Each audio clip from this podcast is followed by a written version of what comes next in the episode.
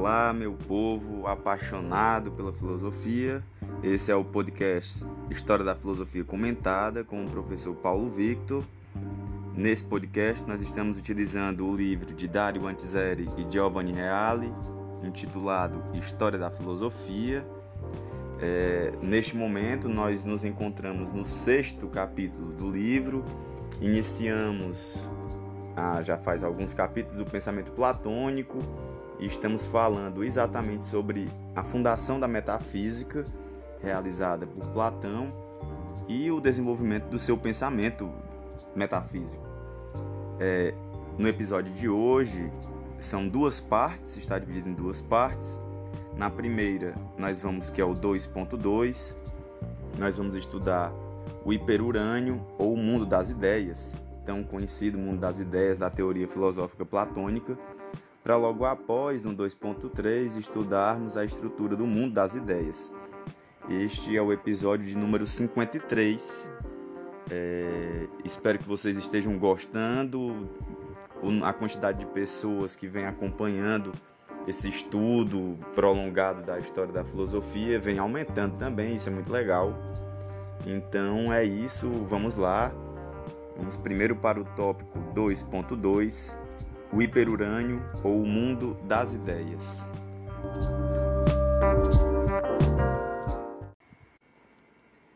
Platão denominou essas causas de natureza não físicas, essas realidades inteligíveis, principalmente recorrendo aos termos ideia e eidos, que significam forma.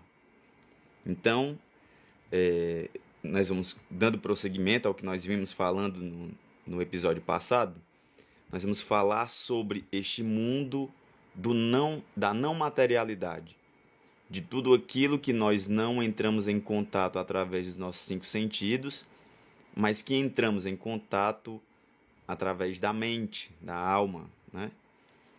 As ideias de que falava Platão não são, portanto, simples conceitos ou representações puramente mentais.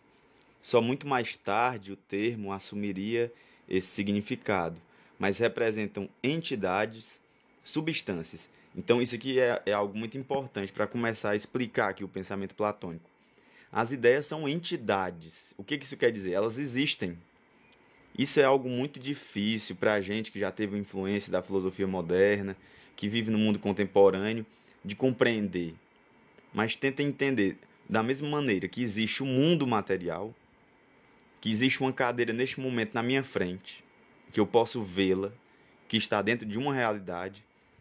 Para o Platão e os filósofos gregos, a ideia de cadeira é uma entidade também, que existe em uma realidade também, só que é um mundo de ideias. Então existe realmente este mundo de ideias. As ideias, em suma, não são simples pensamentos, mas aquilo que o pensamento pensa quando liberto do sensível constitui um verdadeiro ser, o ser por excelência. Ou seja, as ideias existem mesmas, elas mesmas, em si por si. Em breve, as ideias platônicas são as essências das coisas, ou seja, aquilo que faz com que cada coisa seja aquilo que é. Ou seja, as coisas somente são o que são porque as ideias permitem que elas sejam a, a, em outras palavras, a ideia permite com que a gente possa reconhecer que uma coisa é, identificar que uma coisa é. Eu só sei, eu só consigo reconhecer uma cadeira no mundo material porque no mundo inteligível existe uma ideia de cadeira. Porque senão como é que eu ia reconhecer uma cadeira no mundo real, material? Platão usou também o termo paradigma para indicar que as ideias representam um modelo, entre aspas, permanente de cada coisa, como cada coisa deve ser. Então, é, então o modo como a coisa deve ser, como deve ser uma cadeira, a ideia que deve dizer. Né? Então, o fim da coisa, da coisa mesma, deve ser determinado pela ideia. Nesse sentido, existe uma hierarquia, percebam, da ideia em relação à matéria, onde a ideia teria mais relevância do que a matéria. Entretanto, as expressões mais famosas utilizadas por Platão para indicar as ideias são indubitavelmente em si, por si e também em si por si, o belo em si, o bem em si, etc. Frequentemente mal compreendidas, a ponto de se terem tornado objeto de ásperas polêmicas já a partir do momento em que Platão acabava de cunhá-las. É, é, vocês vão perceber como esses termos causam uma certa confusão no entendimento do que é uma ideia em si por si.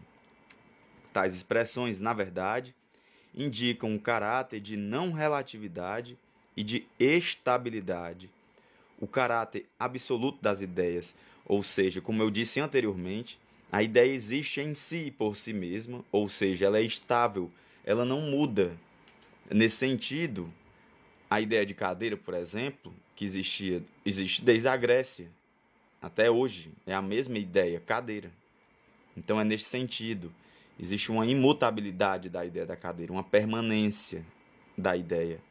Por mais que a história, por mais que a matéria mude com o decorrer da história, a ideia permanece tal e qual.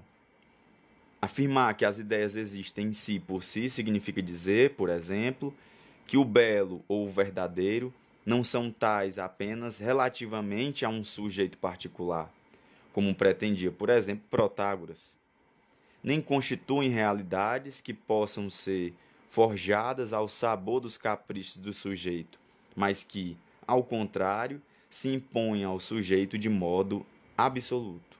Ou seja, independente do sujeito, a ideia existe tal e qual ela é em si por si. Afirmar que as ideias existem em si por si significa que elas não são arrastadas pelo vórtice do devir, ou seja, da mudança, que carrega todas as coisas sensíveis. As coisas belas, sensíveis, se tornam feias sem que isso implique que se tornem feias por causa do belo, ou seja, por causa da ideia do belo. Então, a coisa, se ela se torna feia, não vai depender da ideia, a ideia de beleza do belo vai permanecer o que ela é.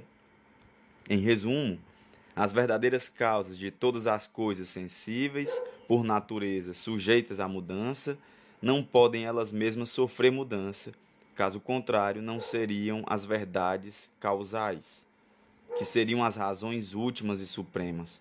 Ou seja, é, a verdade, para ser verdade, deve permanecer verdadeira. Para que algo seja verdade, não pode mudar, porque se muda, não é verdade. Continuando, o conjunto das ideias, com as características acima mencionadas, passou à história sob a denominação de hiperurânio, termo usado no Fedro, no livro de Platão, que se tornou célebre, embora nem sempre entendido de forma correta. Escreve Platão, e aí vem uma citação de Platão: Nenhum poeta jamais cantou, nem cantará dignamente esse lugar supraceleste, hiperurânio. Mas assim é porque é necessário ter a coragem de dizer a verdade, especialmente quando se fala da verdade. De fato, o que ocupa esse lugar é a substância, ou seja, a realidade, o ser, ou seja, as ideias. Então, o que ocupa esse mundo que é o, super, o hiperurânio são as ideias, que existe realmente, privada de cor, sem figura intangível, que só pode ser contemplada pelo timoneiro da alma, pelo intelecto, constituindo o objeto próprio da verdadeira ciência. Como o pensamento de um Deus se nutre de intelecto e de ciência pura, assim também o pensamento de cada alma que anseia por acolher o que lhe convém, alegra-se quando descobre o ser e, contemplando a verdade, dela se nutre, ficando em boa condição, até que a rotação circular não a reconduza ao mesmo ponto. A citação continua. Durante a evolução, ele vê a justiça em si, vê a sabedoria e vê a ciência, não aquela a qual está ligado o devir, nem aquela que é diferente porque existe nos diferentes objetos que agora denominamos entes, mas aquela que é realmente ciência do objeto, que é realmente ser. E após ter contemplado da mesma forma as outras entidades reais e ter se saciado com isso, mergulha novamente no interior do céu e volta para casa. Fim de citação. Percebam algo muito importante aqui. Primeiro que o ser humano ele é composto de uma dualidade corpo, alma e alma. O corpo é o que nos dá a capacidade de perceber o mundo material. Nós sabemos que o mundo material existe porque nós temos o corpo e percebemos o corpo através dos nossos cinco sentidos: visão, audição, paladar, etc. Mas ao mesmo tempo nós percebemos um outro mundo, o um mundo das ideias. E este mundo não depende dos sentidos, porque a ideia eu não vejo, não toco, não vou lamber a ideia. Então, e como eu penso a ideia? A ideia está no plano do ser. Então entendam. Existe uma diferença entre ente e ser aqui dentro dessa citação que Platão vai colocar. O ente é aquilo que é pensado. O ser da coisa, do, do, do ente que é pensado, é o ser é o que me permite pensar a coisa. Eu só penso que uma cadeira é cadeira porque o ser me permite dizer e pensar a ideia cadeira. Se eu não tivesse acesso à ideia, se eu não pudesse visualizar a ideia, se ela não tivesse visibilidade à ideia, não poderia ser pensada, não poderia ser percebida. Mas essa percepção da ideia não depende do meu, da minha visão, do, da minha audição. A percepção da ideia depende da alma, do pensamento. Então nós somos duplos, corpo e alma, na filosofia platônica. Voltando para o texto, note-se que lugar hiperurânio significa lugar acima do céu ou acima do cosmos físico e, portanto, constitui representação mítica e imagem que, entendida corretamente, indicam um lugar que não é absolutamente um lugar, porque não está no espaço esse lugar, no espaço físico. Na verdade, as ideias são descritas como dotadas de características tais que impossibilitam qualquer relação com um lugar físico, não possuem figura nem cor, são intangíveis, etc. Logo, o hiperurânio é a imagem do mundo espacial, do inteligível, do ser suprafísico. Ou seja, não é que está acima do físico, está além do físico. Platão salienta com acuidade que o hiperurânio e as ideias que nele existem, e aí vem uma citação, são captados apenas pela parte mais elevada da alma, isto é, pela inteligência, e apenas pela inteligência. Fim de citação. Em suma, o hiperurânio é a meta, a que conduz à segunda navegação de que nós falamos nos episódios anteriores. Nós só podemos atingir a metafísica através da segunda navegação, que é através do remo, que é essa navegação dura e difícil. Finalmente, podemos concluir que, com a teoria das ideias, Platão pretendeu sustentar o seguinte: o sensível só se explica mediante o recurso ao suprassensível, o relativo mediante o absoluto, o sujeito a movimento mediante o imutável, o corruptível mediante o eterno. Entendam então que nós só podemos compreender o mundo sensível se a, a, a, compreensão do mundo sensível depende da ideia que nós temos sobre o mundo sensível dos entes. E a ideia só é possível se ela for ideia, ela é ideia, e só é se o ser permitir que ela seja. Este é é, seria uma conclusão e seria um modo aqui de tentar explicar mais didaticamente possível esta primeira parte aqui do nosso episódio.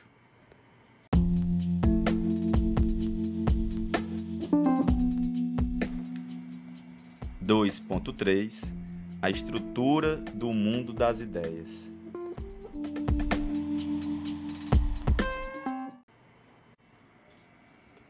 Como já tivemos ocasião de salientar, o mundo das ideias, pelo menos implicitamente, é constituído por multiplicidade, porquanto existem ideias de todas as coisas, ideias dos valores estéticos, ideias de valores morais, ideias das diversas realidades corpóreas, ideias dos diversos entes geométricos e matemáticos, etc.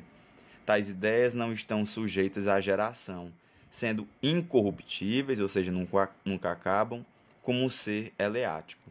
Então, assim, existe ideia de tudo no mundo. Qualquer tipo de ideia que nós temos vem deste mundo de ideias, e elas existem por si.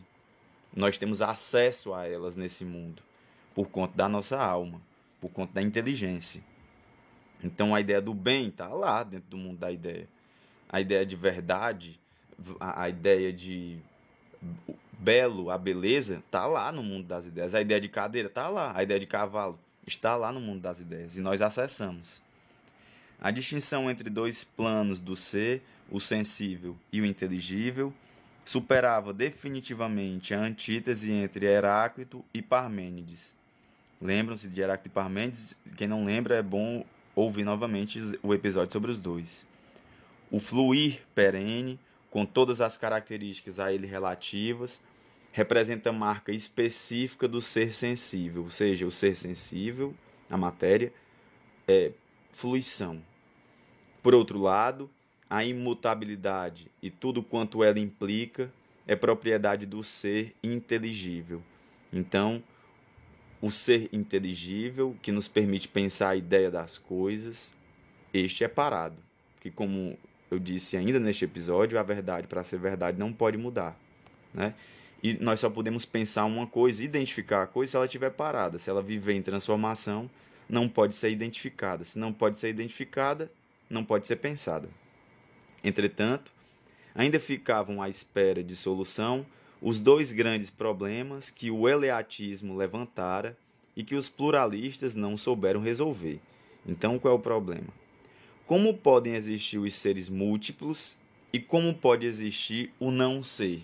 Então, como pode existir a multiplicidade e como pode existir o não ser? Né? Que são questões levantadas lá pelos filósofos naturalistas do período pré-socrático que nós vimos. Trata-se de dois problemas estreitamente conexos, como vimos, por terem ambos o mesmo fundamento. Para chegar à formulação da própria concepção das ideias, concepção que implica uma multiplicidade estrutural, Platão devia enfrentar diretamente e resolver ambos os problemas de forma clara.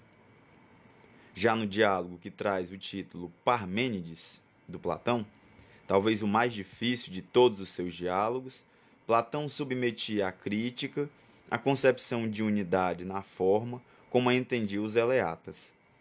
O um, ou a unidade, não pode ser pensado de modo absoluto, ou seja, de maneira a excluir toda a multiplicidade, porque se existe somente a unidade, então como é que existem várias ideias? Se tudo fosse um. O um não existe sem os múltiplos, como os múltiplos não existem sem o um. E essa é uma boa questão. Como pensar o um se eu não tenho o dois para saber o que é um? E como pensar o múltiplo se eu não tenho um para que eu possa reconhecer o que seria múltiplo? Né? É uma questão lógica. Entretanto, é no diálogo Sofista, outro, outra obra do Platão, que Platão apresenta a solução do problema da possibilidade da existência da multiplicidade através da participação de personagem cuja fisionomia Platão não revela, denominando-a simbolicamente o forasteiro de Eleia, é o nome do personagem na obra do sofista. Parmênides tem razão quando afirma que existir o não ser entendido como negação absoluta do ser. Então, não é possível pensar o não ser realmente, que o não ser não é, mas esse não ser enquanto a negação absoluta do ser, porque seria nada, né? Existe o não ser como diversidade ou alteridade, coisa que os eleatas, entretanto, não compreenderam. Vamos explicar melhor, tenham calma. Toda ideia, para ser a ideia que efetivamente é, deve ser diferente de todas as outras, ou seja, deve não ser todas as outras. Então, por exemplo, a cadeira que está na minha frente é cadeira e não é mesa, não é sofá, não é caneta, não, entenderam? Então é nesse sentido. Tudo aquilo que é, ao mesmo tempo que é algo, não é uma infinidade de outras coisas. E é aí que existe o não ser e o ser ao mesmo tempo. Assim, toda ideia possui certa dose de ser, mas, ao mesmo tempo, um não ser infinito no sentido de que, exatamente por ser a ideia que é, deve não ser todas as outras, como vimos.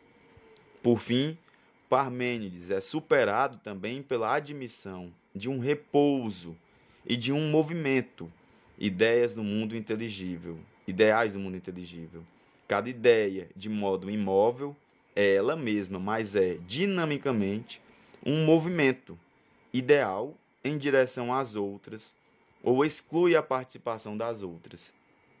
Então, como seria esse movimento? Ao mesmo tempo que uma ideia de cadeira é cadeira, esse não ser outras coisas pressupõe um movimento de uma ideia a outra. Porque ninguém fica fixo em uma única ideia. Uma ideia faz reluzir outras ideias por serem diferentes desta ideia que eu estou falando, no caso aqui, a cadeira, por exemplo. Então, existe um movimento, você não fica fixo nas ideias, há um movimento entre as ideias. Por tudo que dissemos, fica evidente que Platão podia conceber o seu mundo das ideias como um sistema hierarquicamente organizado e ordenado, no qual as ideias inferiores implicam as superiores, numa ascensão contínua até a ideia que ocupa o vértice da hierarquia, ideia que condiciona todas as outras e não é condicionada por nenhuma delas, o incondicionado ou o absoluto. Então entendam, dentro desse movimento entre as ideias, nós podemos fazer uma divisão entre ideias inferiores até as ideias superiores estando uma ideia principal suprema acima de todas as outras. Esta ideia suprema permite com que todas as outras ideias sejam pensadas, assim como todas as outras ideias permite o um movimento de encontro à ideia única e absoluta. Não é nem única, né? A ideia que não é condicionada por nenhuma outra.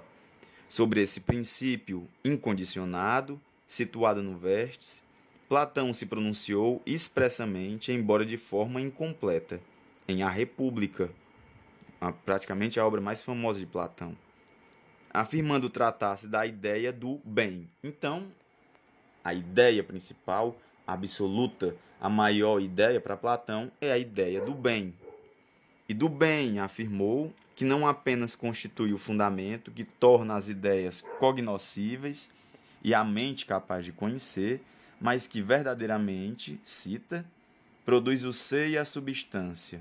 Fim de citação. E que, nova citação, o bem não é substância ou essência, mas situa-se acima da substância, transcendendo-a em dignidade hierárquica e em poder. Fim de citação.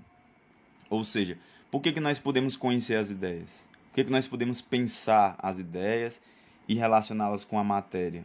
porque a ideia do bem, que está acima de tudo, é o que nos permite reconhecer as ideias. É como se ela iluminasse as ideias e elas passassem a ser visíveis ao entendimento. Sobre esse princípio incondicionado e absoluto, situado além do ser e do qual derivam todas as ideias, Platão nada mais escreveu nos diálogos, reservando o que tinha para dizer as suas exposições orais, ou seja, as lições que possuíam exatamente o título Sobre o Bem. Considerou-se, no passado, que essas lições constituíam a fase final do pensamento platônico. Entretanto, os mais recentes e aprofundados estudos demonstraram que elas eram ministradas paralelamente à elaboração dos diálogos, pelo menos a partir da época da redação da República. Quanto à razão pela qual Platão não quis escrever sobre essas coisas, essas coisas últimas e supremas, já discorremos anteriormente. E aí, para quem quiser relembrar, é só conferir o, o tópico 1.3. A partir das referências dos discípulos e essas lições podemos inferir as seguintes considerações. Antes de passarmos essas considerações, lembrem-se, nós comentamos sobre essa doutrina não escrita do Platão e a sua relação com a segunda navegação. Então, vamos pensar aqui o que é que poderia ser inferido dessas considerações feitas por Platão.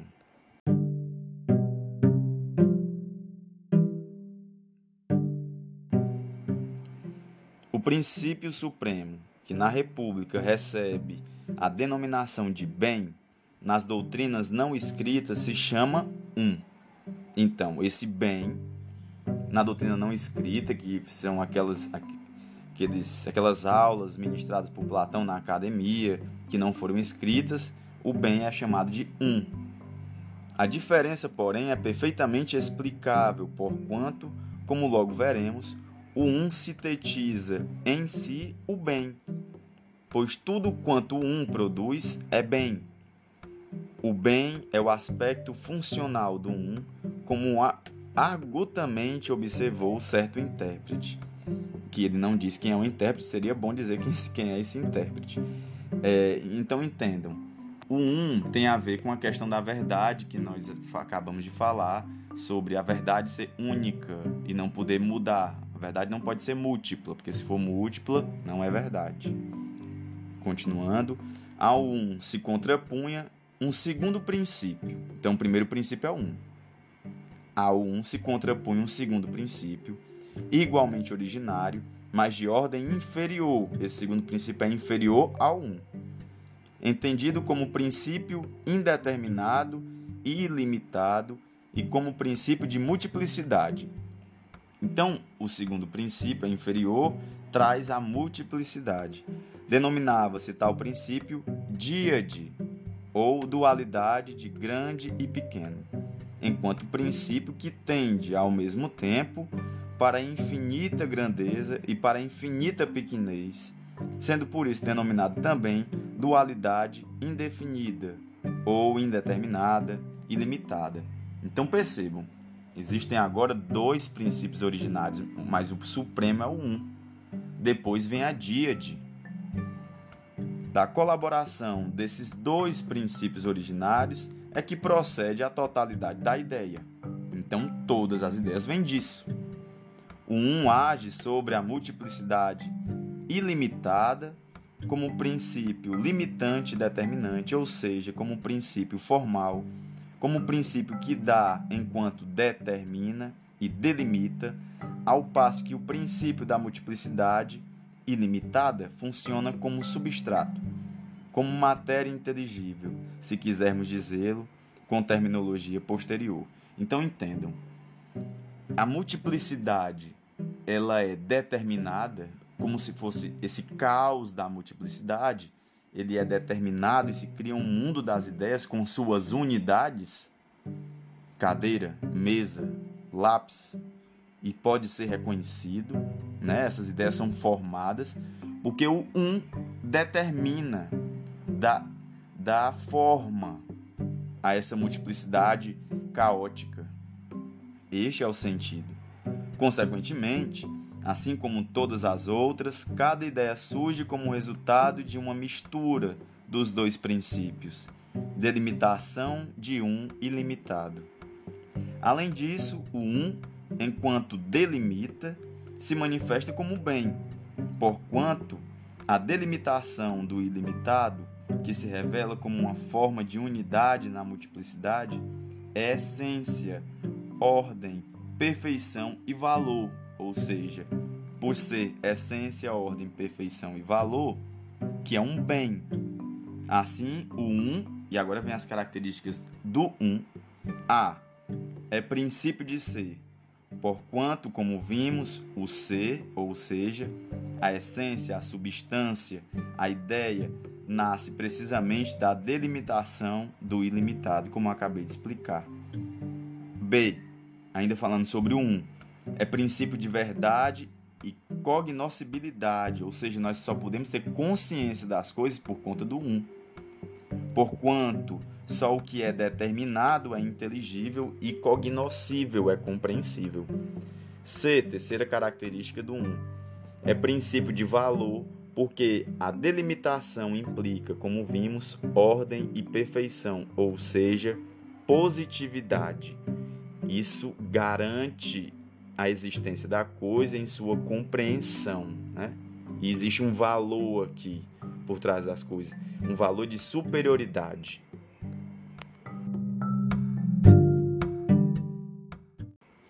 Finalmente, e aí vem uma citação do Kramer, porquanto é possível concluir a partir de uma série de indícios, Platão definiu a unidade como medida e, mais precisamente, como medida absolutamente exata.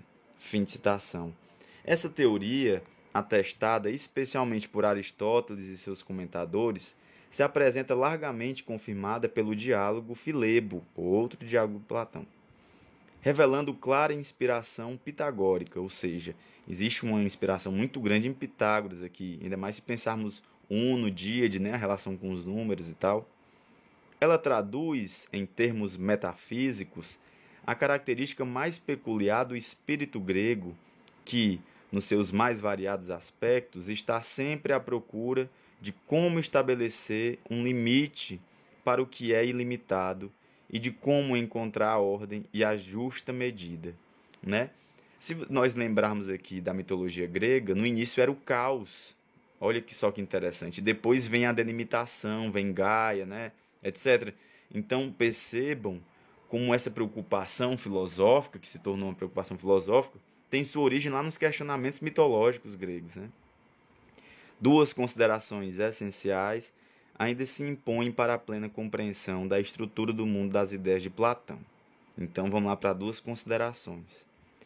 A geração, ou seja, o vir a ser das ideias, né, como elas se originaram, a geração das ideias a partir dos princípios um e díade, e aí vem uma citação do Kramer novamente, não deve ser entendida como processo de caráter temporal, não foi feito dentro de um tempo, mas como metáfora destinada a ilustrar uma análise de estrutura ontológica, ou seja, que pertence à própria estrutura do ser. Tal metáfora objetiva, objetiva torna compreensível ao conhecimento, que se realiza de forma discursiva, a ordem de, do ser, que se realiza de modo evolutivo e atemporal. Então, nós compreendemos essa a construção do mundo inteligível através que pode ser pensado através do diálogo e que não foi criado dentro de uma época, não tem um ano em que surgiu. Não é assim que funciona. Consequentemente, quando se diz que foram geradas antes determinadas ideias e depois outras ideias, tal afirmação não pretende indicar a existência de uma sucessão cronológica. Não é uma questão de crono, cronológica na, na produção de ideias mas de uma graduação hierárquica, isto é, de uma anterioridade e uma posterioridade ontológica. Ou seja, quando eu digo que o um, o um é superior a díade, né? que vem primeiro, não quer dizer que vem primeiro no, no, no tempo. Elas coexistem, mas o primeiro é de superioridade. Nesse sentido, logo após os princípios surgem as ideias mais gerais, como, por exemplo, as cinco ideias supremas mencionadas no diálogo sofista, quais são ser, repouso, movimento, identidade, diversidade. E outras ideias semelhantes a essas, por exemplo, igualdade, desigualdade, semelhança, dessemelhança, etc. Talvez Platão possa ter colocado no mesmo plano os assim chamados números ideais ou ideias números, que representam arquétipos ideais que não devem ser confundidos com os números matemáticos.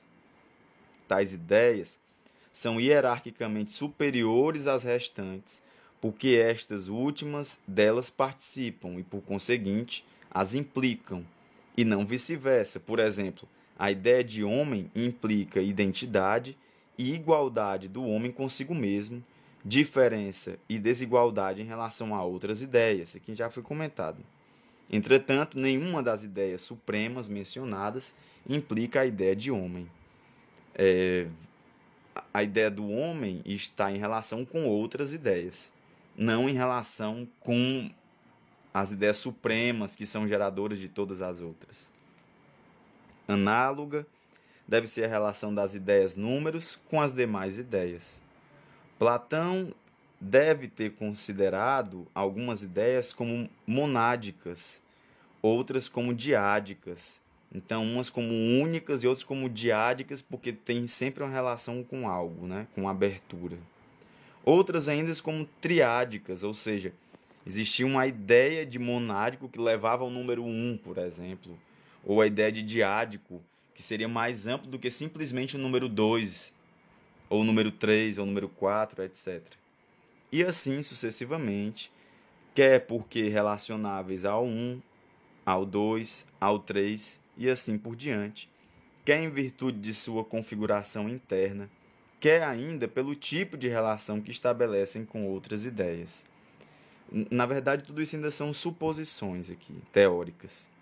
Sobre esse ponto, entretanto, nos achamos muito mal informados, ou seja, como eu acabei de afirmar, tudo isso são somente suposições, são teorias possíveis do pensamento platônico, já que essa parte da teoria platônica não foi escrita.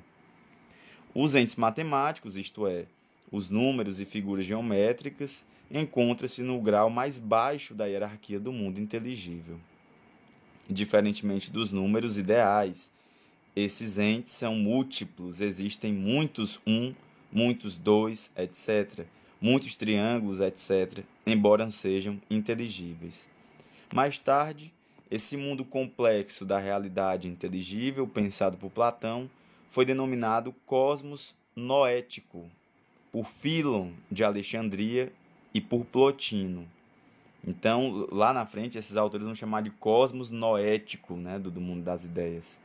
De fato, esse mundo abrange a totalidade do ser inteligível, isto é, do pensamento em todas as suas complexas relações, porque o mundo noético tem a ver com tudo que abarca o pensamento. Era exatamente esse mundo que Platão, no Fedro, denominava lugar hiperurânio e também planície da verdade, para onde partem as almas a fim de exercer a atividade contemplativa.